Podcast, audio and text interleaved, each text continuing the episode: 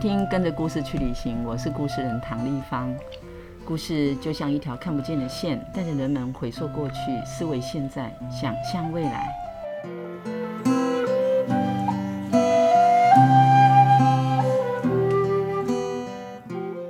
跟着故事去旅行这个 Podcast 节目制作呢，是为了云林故事人协会进驻了一百零二岁的云林故事馆，这十五年来出版了一百多本云林素人的绘本故事，这些鲜为人知的精彩故事，包括地方文化、产业、生态或人们自己的生命历程。我们希望透过一本本的绘本，带着大家展开一趟趟的旅程，走入不同的场域，认识不同的朋友，听听关于我们的故事。我们相信说故事就像在送礼，只要跟着我们一起出发，就会遇见故事哦。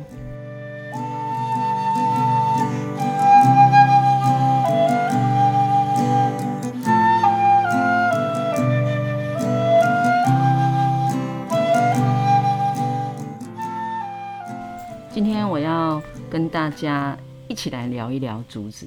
这个自古以来是人类从出生到死亡，或者是在日常生活中的食衣住行娱乐不可或缺的一个自然资源。但因为我们的时代变迁，竹子似乎跟我们的生活里面有非常多的距离。你可以想一想，想象一下，竹到底可以做什么？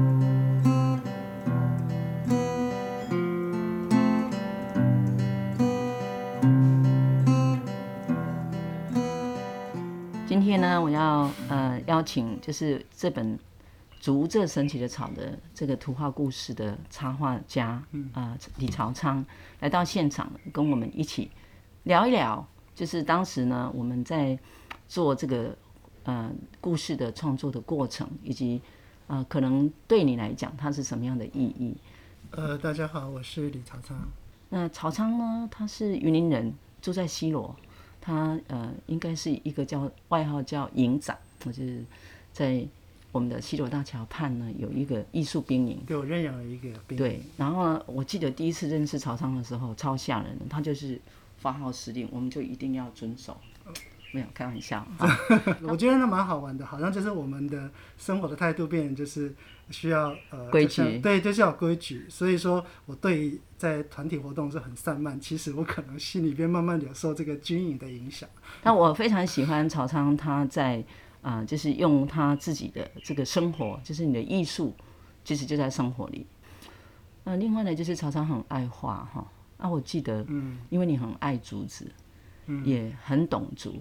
然后甚至于呢，你在那个西罗兵营还请了老塞，嗯哼，啊，来跟大家分享怎么用竹子来建，呃，房子这样。那我我在当时会想到曹昌是不二人选来为这本书插画，是因为就你爱，啊，你也懂。那我觉得透过艺术诠释啊，你是一位非常让人觉得可以看到你的画就。就会宁静沉淀下来的人，然后你的文案也非常有趣，所以我再讲下去有一点点阿谀，所以我想请曹昌呢也来聊一聊。因为我记得刚开始唐老师就说：“哎，我们讨论的地点，呃，在故事馆好了。”那我那个时候跟他说：“不行啊，因为我东西都在，没办法搬动。”他就他就搞不懂为什么没办法搬动。那结果他来的时候，他就看到我那个整面的工作室的墙，就很像晒衣服一样，用夹子然后一串一串。因为我们刚开始讲是卷轴型，对，所以我当然就不是用一张一张 A 四纸，我有那种就是呃那种打印机在打印的那种纸，全部都连在一起。我不知道你们可不可以想象，每一张纸都比我高一百七十多公分，那我就是一直画草稿，每一个草稿都这样画上去。嗯、那结果我没有想到，书完成之后，唐老师印象最深刻的竟然是当初我画的那个草稿。对呀、啊，因为一般人好像现在都会习惯就是用电脑绘图啦，啊或什么。可是因为我们早期当然都是用手绘的，所以比如说我在跟你讲话的时候，我都是用手写的，然后顺便把那个插图补进去。对呀、啊，包括你的那个 memo 全部都是用手写。对对对对，那当然我只是就是就是那个图多一点，所以我当初就是都用这样子的方式。那比如说去拜访哪一个呃匠师啦，或是听到比如说包尿布那个故事，我就会直接用插图。的方式画下来，那当然到最后就变成一条一条一条一条的方式来做。对，那因为当然这是打草稿的部分，所以说到最后可能大家比较没有办法看到。我不晓得你听了有没有失落？我经常对你的草稿比较有兴趣。不不会不会，其实我也蛮喜欢草稿，只是你觉得唐老，你们不知道那个呃，唐老师，你觉得让我最有趣的是，曹上你那些东西不要丢掉。对，你知道，他竟然还想要去翻我的垃圾桶。他说你要丢掉东西，以后你所有不要的东西我通通要。OK，我还回收了一两样，这是真的很不错。将来你一定会后悔的，你竟然把它丢到垃圾桶里。因为曹昌他的风格真的非常，对我来讲是很。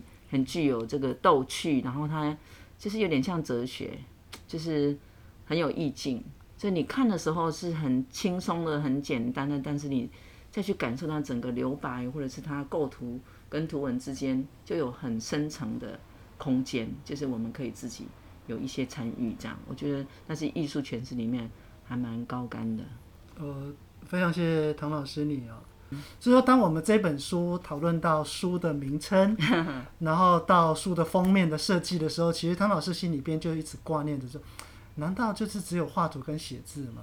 嗯、他希望说给大家一点点，至少你真真的真的摸到竹子的感觉。最后刚好就是我的封面上面就是画一个窗户，那呃一男一女的可爱的小朋友，他们看着窗外。那窗外呢，就是有一根翠绿的竹子。嗯、那汤老师那个时候就是好像灵机一动吧？对啊，我把这两个组合以后，对，他就说：“哎、欸，你刚好这一根竹子又一节一节的，而且这个尺寸刚好是可以请人家剖，就是用真的竹子，然后把它用一个小阿草，然后把它砍进去。嗯哼，那是人家摸的同时呢，会有一点点趣味感。然后小孩他们他们就很喜欢摸我这本书外面的那一块竹片。然后他说他是这一次，这是他第一次。”真正摸到竹子，兴奋到不行。就我没有想到这个趣味感，真的让大家呃还蛮惊艳的。对，而且你而且你知道吗？对，这个还要很感谢我们台湾竹会副会长张明兄。是的，是的。因为我指定要用贵竹。好，第二，它有一定的宽度跟厚度，太厚不行，太长不行，太宽也不行，所以我还要去把这个阿苏比弄好。然后我们这个神奇的中原的康董。因为我要做这件事情，哦，印刷厂老板他真的是 真的是大好人一个，我要特别感谢他。他就说唐老师，这过来处理快蛮样的。就你知道，他为了这一本书这样的印刷出版，每一本书他都是前垫后垫，他要用纸巾垫着，才不会去刮到彼此。那凹槽这个地方啊，他就是先压一个。这个大小的竹片的大小，然后再用再用手工去把它粘上去。所以如果有一天你买到这本书掉了，就把它粘回去就好。OK，但是这中间的用心真的是非常的。真的。那我现在跟大家提醒一下，其实不只是那个工而已。你知道，其实竹节哦，它往上长的时候，那个竹节其实是有顺的。你有时候你拿到一根竹子，你分不清楚哪个是头，哪个是尾的时候，请你来找这本书。是的。你只要顺着由上呃由下往上摸。很顺不卡手，就代表这个竹子长的方向是对的。是的。如果说你这样摸的时候，发现它刚好卡卡的，代表那就是你竹子钉 upside down 是吗？那就是你把竹子拿错了。从这个封面就可以学到这个。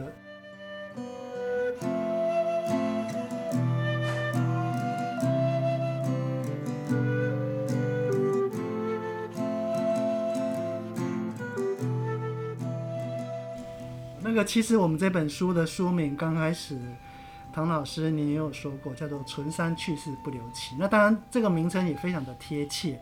那只是到了最后的时候，我们其实花了很多的时间，一直想说，哎呀，书都快完成了，那那个书名到底要叫什么呢？嗯、那结果呢，我们就反正列了很多。那最后呢，还是会觉得说，啊，就直接破梗吧。对呀、啊，竹子神奇草，因为其实我们也认为它真的是很神奇。是。刚印好的时候，我朋友他们看到的时候也会说，曹昌，竹子是草哦。嗯。唐老师，你那边有朋友有发出这样的疑问吗？当然有啊，就是很多看到这本书的人，他有其中有一个先生，我印象非常深刻，他差点就是从椅子上跌下来。他说：“哇，我现在才知道竹子是草哦。”然后他就开始把那本书拿来翻看。竹子它如果是木头的话，它砍了就就就这样了。可是竹子它砍了又长，就跟我们的草一样，草割了以后它又再长出来，所以它。是因为这个样子被分类为草，OK？那竹子因为它的这个这个就是被砍了以后，它还会自己不断的冒出来，就是成为一种生生不息的自然资源。也因为如此，我在这本书里面最后有写到“知足就富足”，嗯，当你知道竹子的本身是可以不断的砍，只要我们去管理这个竹园，它就会给你笋，它就给你啊、呃、这个竹竿，你就可以用来建房子，做各种不同的。然后台湾的贵族非常适合编织啊，然后它也很强韧，也很适合做竹脚踏车哦。好，那它因为它韧性很强，它多强呢？一根竹子可以承受十五公吨的压力，不会断。用竹子来建房子，它是防震的。竹子外面又有 silicon，它那个细呢是防火的。竹子如果烧了，它就会变成竹炭。竹炭本身是是会站在那里，它不会像我们木头烧了以后会垮下来的。所以讲到竹炭，我们就知道那个后来竹炭可以做尿布这件事。嗯，那就是我送了一包竹炭给我的老师 Gunter Pauli 先生，我帮他翻译竹炭可以做什么，过滤。空气过滤水，它可以除臭除湿以外，它还可以消炎。神奇的是，竹炭只要你烧到够高的温度，比如说七百五十度以上，它可以导电。所以最早的灯泡，它用的灯丝。嗯，爱迪生那个时候他就在找，他花了好几千种对的材料之后，最后是在日本的啊、呃、那个京都附近找到的。类似像我们啊、嗯呃、这个贵族的这种散生的啊、呃、竹种呢，它所做的灯丝，因为竹炭做的，它可以点最久。对对，这个解破眼镜也是很神奇。是啊，好，而且呢，因为竹炭它有这个吸水除臭，又能够防消炎的本能，所以呢，我跟老师讲完之后，他就发想了一个用来做尿布。是，所以小孩零岁的时候，他的尿跟他的大便就可以来。变成肥料，所以一个物种的废弃物成为另外一个物种的养分，它生生不息的，不但可以减少这个垃圾，而且还能够创造这些的生机，这个就是 upcycling 的概念。对，因为那个时候汤老师他讲的时候，我也觉得这很赞，所以我们就放进去了嘛。对对对，在里面都可以看得到。啊，还有一个很棒的地方，嗯，就是那个 pop out，我很喜欢竹子，呃，昆特老师是。引我进到这个竹这个世界呃的导师，所以我去听他的演讲，在二零一二年比利时的这个年会之后，就了解未来我们要面临的世界上的很多挑战，竹子都可以帮我忙，就这样开始的。他说哦，如果我们可以用大自然方式、大自然的这种方式呢，可以来建造用竹子做的哦以竹代木，然后又让它呢啊可以节能减碳。它甚至于还可以用各种不同的这种设计哈，让它呢又便宜，又能够应应人的需求。那就这样，我们发展出了一个泡泡，是请比利时的设计师来跟竹山大和啊那个刘文煌先生一起做了一个这样的设计。所以这一个泡泡在目前还在故事馆。今年的九月，我们的世界竹子日。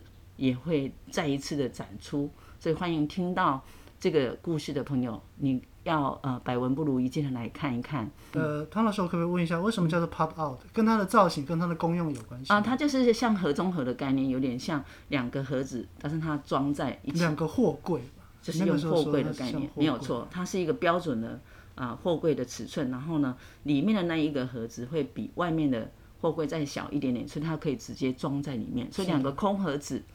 装在一起拉出来的时候，一个在前，一个在后，它可以是平行，它也可以是垂直，也可以是立起来的。立起来。那泡泡的原因是因为它旁边我们会啊、呃、开很多的窗，那这些窗的啊、呃、原因就是有点像我们白蚁，白蚁的家啊，它就是在下面有很多的这个，对，有点像三角形这样尖尖的起来。对对对，然后它到最上面空间的那个对是，然后它在最上面还会有一个很像烟囱的透气孔，是的，因为。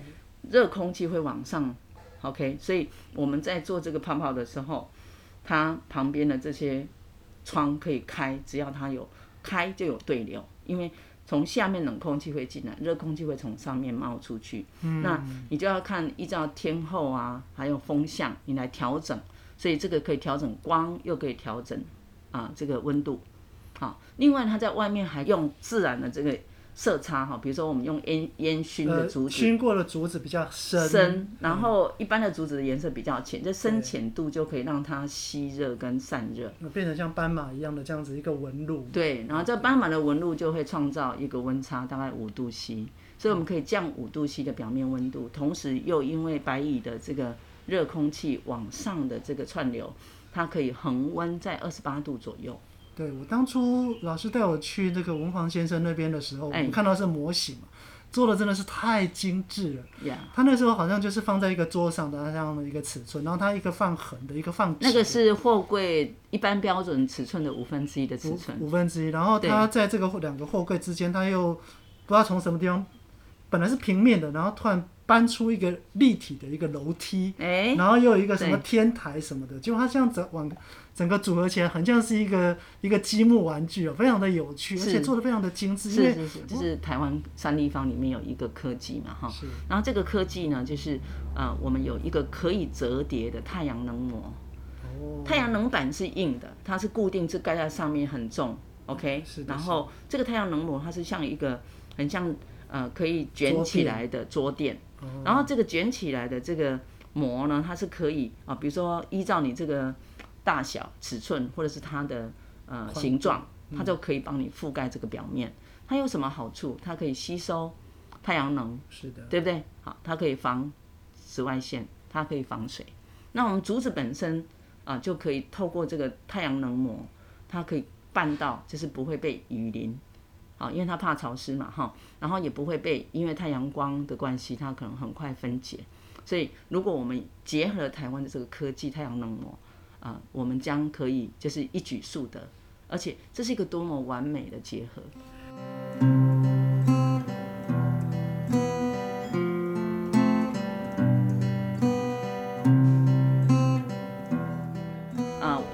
生活里面的食衣住行娱乐，其中有两个要跟大家在空中，因为它比较能够让大家啊、呃、感受得到的是，是。我们用竹子可以做乐器。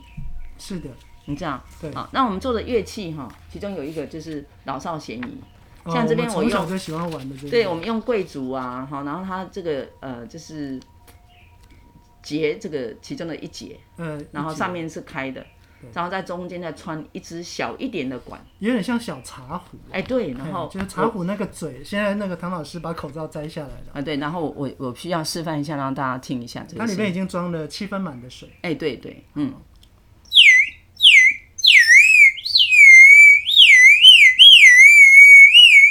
这个就是水鸟笛，其实就像我现在眼睛看到它在吹，我还是认为这个就是真的是鸟叫的声音，你知道？是啊，而且我我还没有用很大的力气，如果我大力气大一点，可能会喷麦哈。它就是 它就会有一些变化的声音。那另外呢，在现场我们也带了在故事馆仅有的啊，就是我在竹山的时候跟一一些老师傅，嗯啊，就发现他是做好玩的，后来我请他帮我生产，就是一样用竹子的特性，就是它的。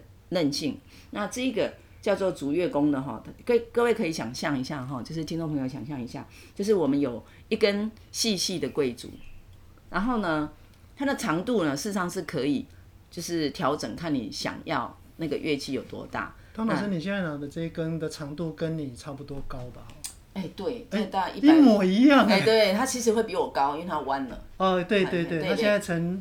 呃，半月形的。是，它在那在这中间有一条弦，然后这个、这条线呢，就是绑着两端，它透过它的张力，对，啊，固定在两端这个张力呢，中间加了一些竹片。哦，它现在这个竹片就放在这个弓的一端哦，然后差不多有十多片，有不同的长短，有不同的厚薄，它都是竹片。是的。那它要经过这个艺师，他去选择某一个季节的竹片，它的声音才会脆，才会亮。哦，还有它的长短会决定它的音域，另外一个就是这条弦的张力，就是在两端的这个竹子的这个张力呢，它可以决定它的音乐的乐音。好，现在老师轻轻的抖，然后它从一端开始往下，往下的原因是因为它有地心引力。啊，如果我要让它快一点，我就把它直立。我要让它慢一点的时候，我就把这个斜度再降缓，然后它就可以停。然后我如果要让它更有变化，嗯那就是现在轻轻的抖之后，它就一直一片一片的往下。那比较长的抖着好像比较快，是。那短一点的呢就比较慢，所以它有一些有有有有点像塞车一样塞在路中，有些已经到达它的底部了。对，那要在这边特别说，这个竹子呢，本身它因为有弹性嘛，哈，我如果要让这条弦张得更紧，它会跑得更快，我只要把这个再绕一圈就可以。如果你觉得它太紧了，我也可以把它放松。那因为竹子就是这样的，我最爱竹子，就是因为它就是一个非常能伸，也能屈，哈，能张啊也能弯，哈，是一个非常谦卑的物种。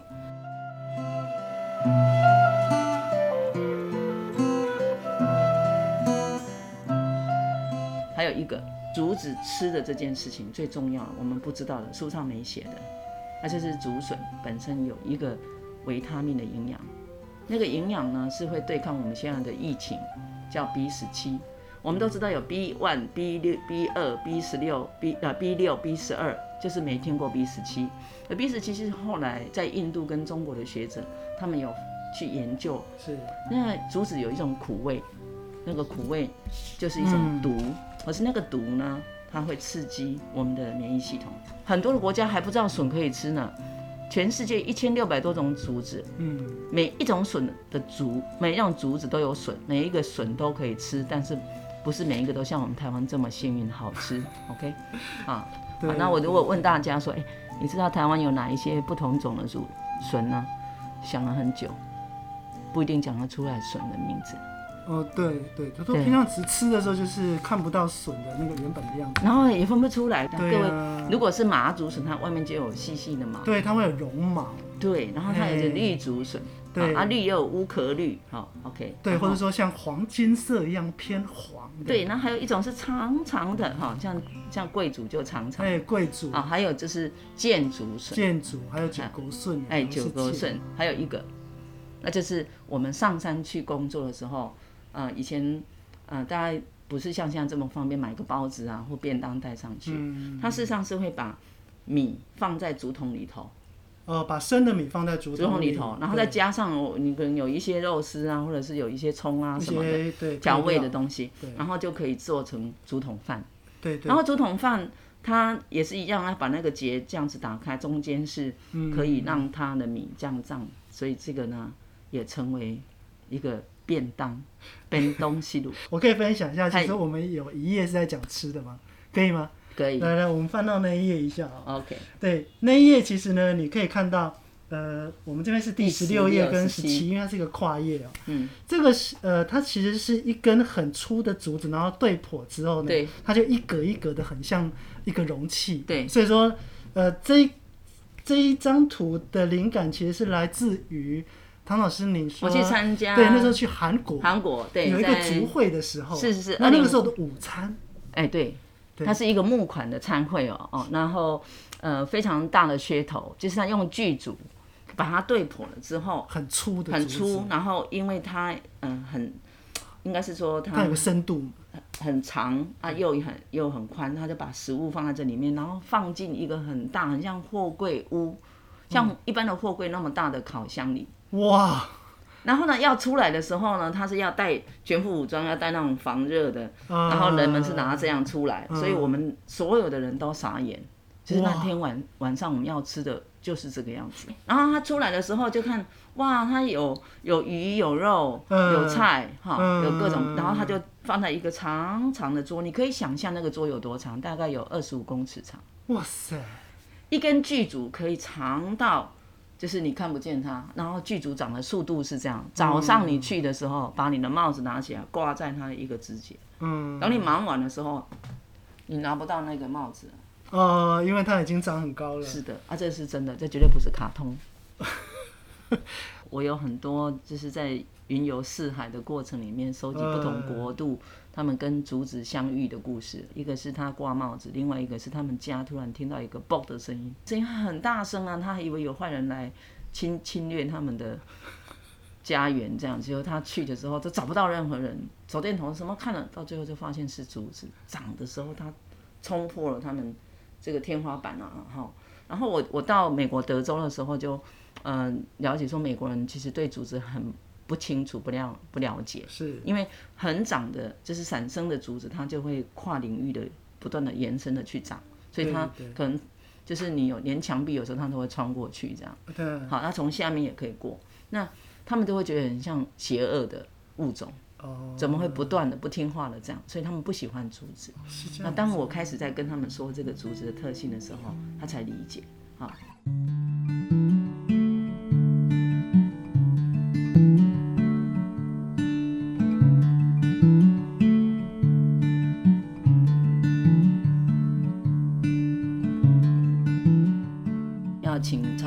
来谈一下他这次创作的。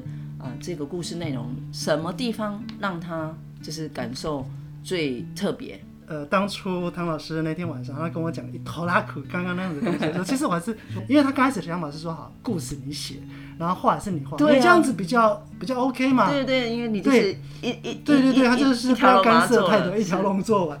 那我都说，哎、欸，其实这样蛮好的，因为我本来就很喜欢一条龙服务，我不用一直都去问人家说，哎、欸，你觉得这样子、啊、这样子？而且我也觉得会有太多的干预，其实最好就是你图文自己把它整合。好，那可是我之后才发现，其实我还是必须要求助唐老师，因为他毕竟，呃，他希望放到书里边来的那个对象里是希望给国际的人士，而且那些国际人士的朋友里边哦，其实有很多都已经有一些创举了。对，那我就很好奇，所以我就开始先访谈唐老师，然后他就拿了很多的资料，比如说那个呃，把那个竹子做成飞机，可以飞到天空去的。哎，对。哦，然后呢？Flyboot。对，还有就是说用那个竹子，呃，就是它可以去盖一间学校。那当然后面的这个、哦、这个理念是非常赞的。是。它不只是竹子，它还用到这个整个教育，而且跟这个环境。就是就是在印尼巴厘岛的 Green School。对。然后还有呃，就是它可以在沙漠里边，只要你一根一根的主管，它就可以让那个最少的水，然后之后可以让那个沙漠变成一片树林。Yeah. 哇！我听到这边的时候，我们好像就是对我们的灵感就一直开花，这边蹦那边蹦那边蹦。哎，我在那个阶段呢，就是要给曹昌。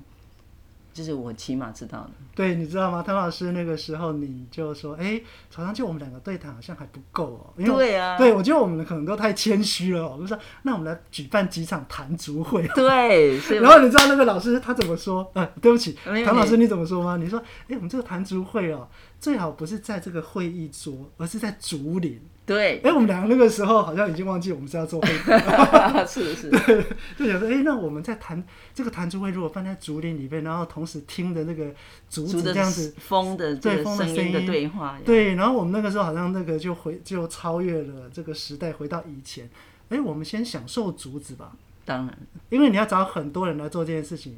刚好在疫情，所以他其实是不太，他最后是是不合适啦。是，我们有在故事馆办过一两场，对对，那有一场是我们邀了竹界的朋友，就我们台湾竹会的一些啊、呃、会友啊哈，然后还有就是我们就是你你有几张已经完成的，对，其实我们已经画，然后我们就邀了在现场来访的的这些访客，大小朋友聚集在一起，我们就让大家来谈说。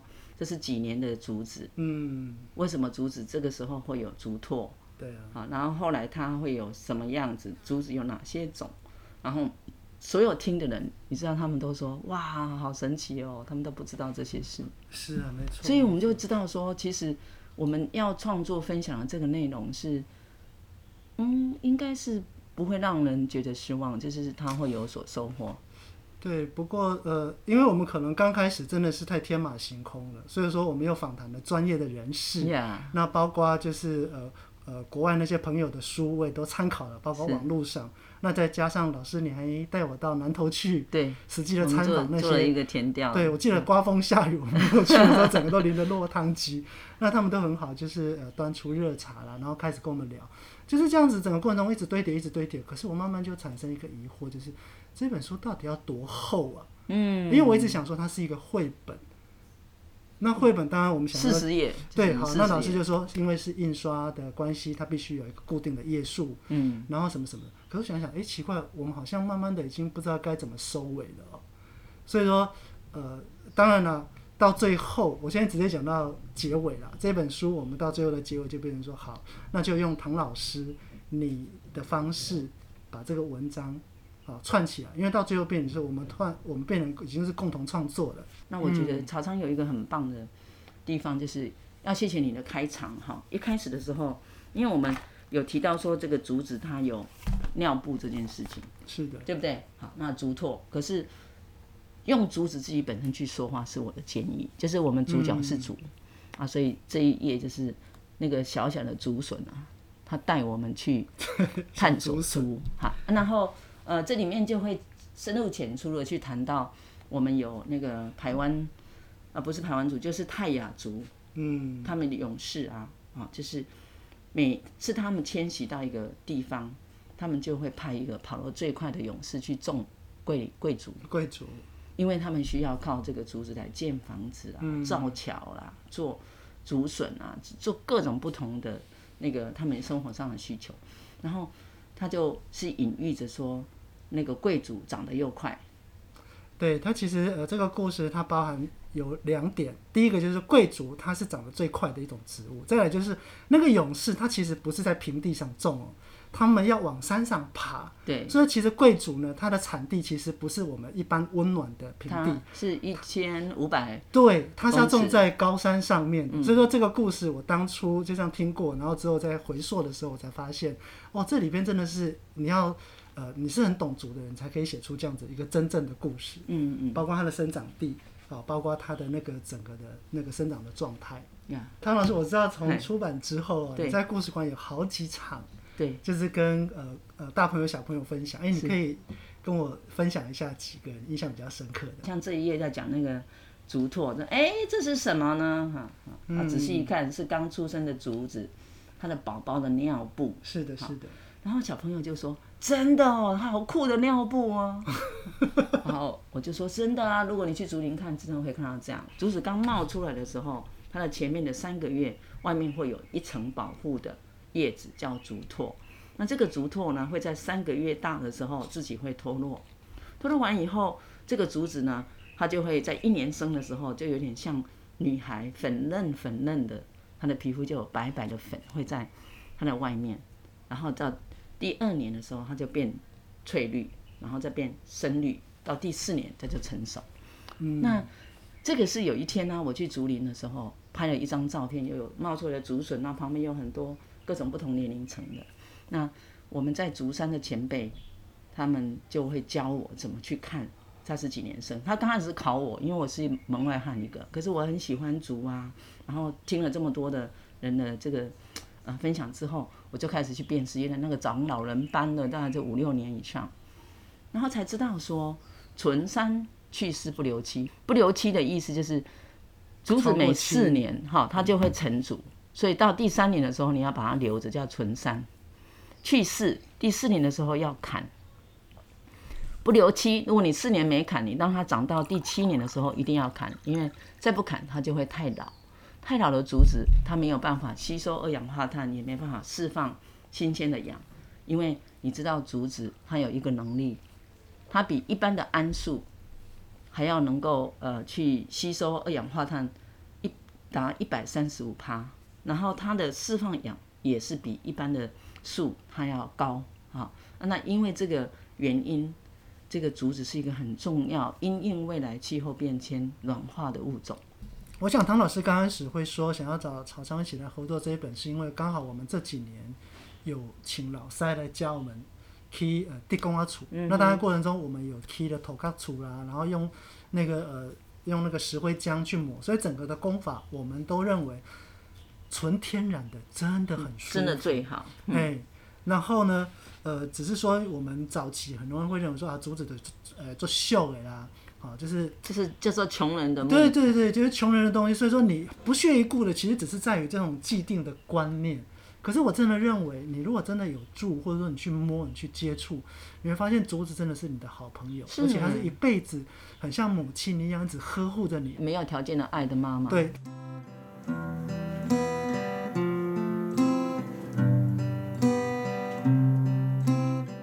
就是我们刚刚讲这些。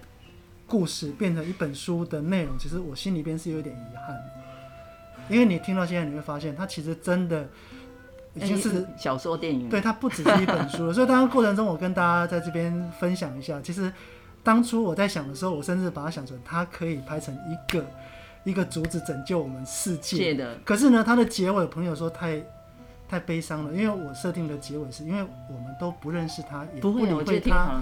那结果那个竹子呢，他拯救了世界之后，他竟然就静静的像小王子一样，他就回到他的世界去了。哎呀，这样太悲了。对，当时觉得很悲。可是，可是，如果说你现在问我这本书最大的感触，我的确会认为就是说，我们真的是太太不懂竹子了。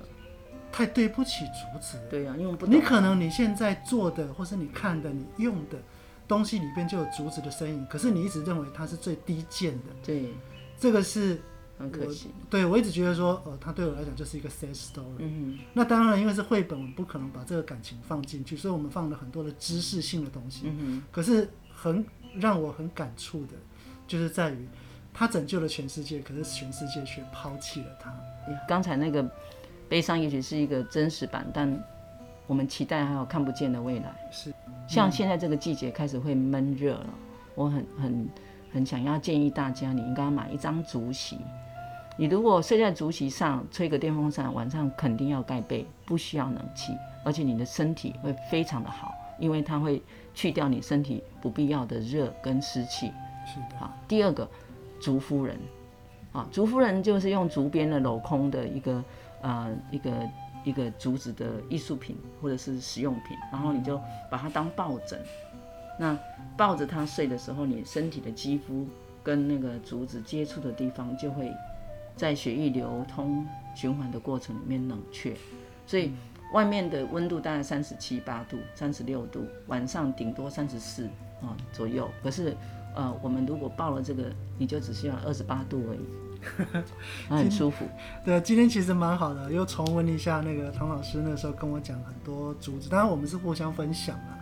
那我也很希望能够听到，就是听众朋友你呃跟竹子的这些温馨的故事，嗯，或者是有没有什么神奇的地方对，没谈及的东西，我相信它应该会成为跟朋友之间聊天的一个很好的一个八卦的话题。哦，一座桥，对一座桥梁。嗯，那我们认为说，其实这本书并没有。真的很圆满的达到我们当初的这个呃，就是这个灵机一动的这个地方。所以说，我们接下来应该还会再往这个部分，再继续去思考要怎么样让大家可以用卷轴。所以下一本书，我们啊可以再邀大家的意见一起来发想。那第二本书，我们要在明年，最慢明年，最慢明年必须要出来。OK。好，那所以曹操要开始冒泡发想了。希望今天的旅行呢，能够让你对竹子有更多的想象，也更愿意主动的去探索竹子，去了解它，进而去印证我们在这里所说的主旨。要相信，只要你出发，你就会遇见故事。关于竹子，如果你有发现更多的新奇的，或是你有身边认识竹知识这样的人们，也很欢迎你跟我们分享。跟着故事去旅行，我们下次见喽！再见。嗯，再见，拜拜，拜拜。